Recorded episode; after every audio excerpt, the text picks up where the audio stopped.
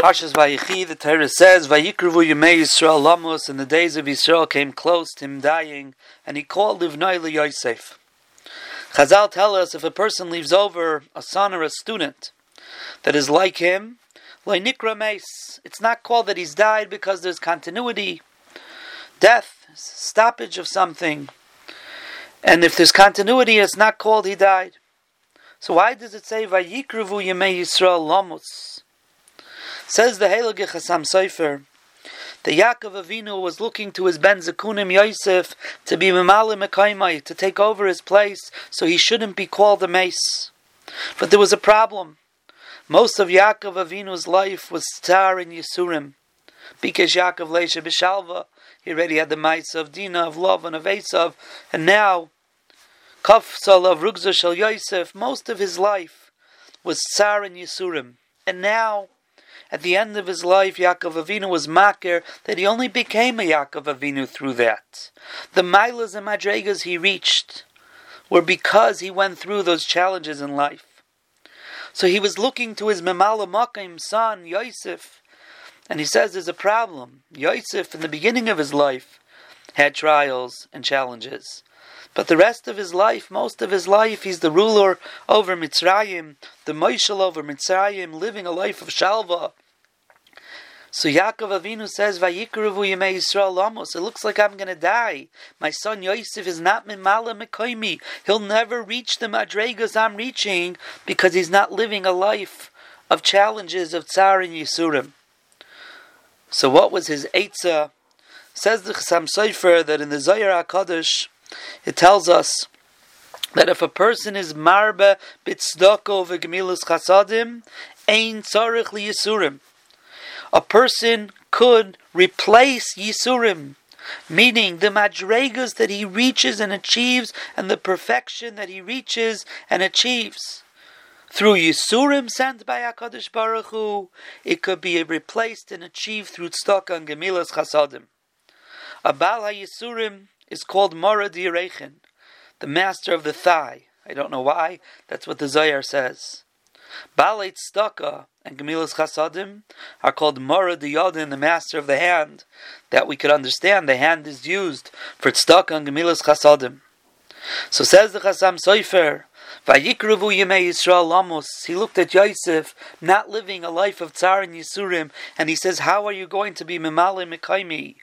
So he told him, I have an Eitzah. Simna Yadcha Tachas Yirechi. Use your Yad, Mara Yadin, stuck on Gemilas Chasadim, Tachas in the place of, instead of Yirechi, my thigh, which represents Yisurim. He was telling him you could get the same madregas in a different fashion. Do chesed ve'emes. Stuck on gemilas chasadim. And through that, you'll be sim yadcha tachas yirechi. And I will be comfortable knowing that you're able to achieve the milas that I achieved. You're be able to be memala mekaimi.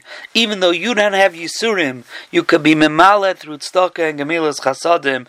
And then Yaakov Avinu loimei and that's why Yitaka says at the Petira, it doesn't say he died. Vayishka Vayosef elamov. He was gathered into his his nation. Why?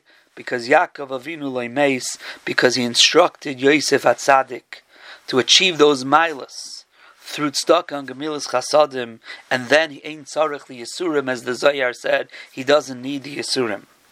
We live in a town, Baruch Hashem, that has that has an organization called Matan Beseser. And Matan Beseser does our job in helping out Aniya Yircha. And at the moment they're in a crisis. They're not able, they don't have the funds, and they're making an emergency campaign. And it's our achrayas. Aniya Yircha comes before anything, before any other Aniyim. And it's our achrayas to help them out. These are our family, these are our neighbors, our Rabbeim, our Moros, our Balabatim. So many, so many different people. Merubim tzorche yamcha. And it's chesed ve'emes, chesed shalemes. Sheina mitzapim l'tashlim gmul. Matan B'Seiser is the highest form of chesed. The recipient doesn't know who the givers is, the giver doesn't know who's getting it, and they facilitate this chesed shalemes, this Matan B'Seiser. And for us, Every person in their life has challenges. Yisurim in the world of Hakadosh Baruch Hu, the Gemara in Erechin tells us, doesn't have to be major things. You stick your hand in your pocket and you have to pull out a coin a second time. You didn't pull out enough. That's Yisurim. Everything that we go through in life is called Yisurim, challenges of our daily lives. The Rebbeinu Shalom so upbeat and we shouldn't have anything, no one should have anything bigger than that. But the Chassam Sofer B'Shem, the Zayar, is telling us we can even alleviate that through Tztok on Gemilas Chasadim, Simna Yodcha Tachas Yirechi. Let us answer the appeal, this emergency appeal of Matan B'Seiser. Let's make an effort to go a little bit beyond our comfort zone, give a little bit more than we would have normally done. What wouldn't we do for our families? But at the same time, what wouldn't we do for ourselves? Because ultimately, when we're giving away, we're alleviating Yisurim from ourselves. Simna Yodcha Taches Yirechi. We should be Zeicha that every one of us should always be on the giving end, not have to receive. We should be Zeicha to be Marba and stuck and Gemilas Chasadim. With that way, the Rabbeinu Shalom will say, Dailit We don't need the Yisurim anymore. We don't need all of these hardships in our lives because Adarabba, we're Marbet stuck on Gemilas Chasadim. And with that, we should be Zeicha Tzion, B'mishpati Pada, B'shaveha B'tztaka. We should be Zeicha to see the Gula Shlema, B'mhera V'yameinu.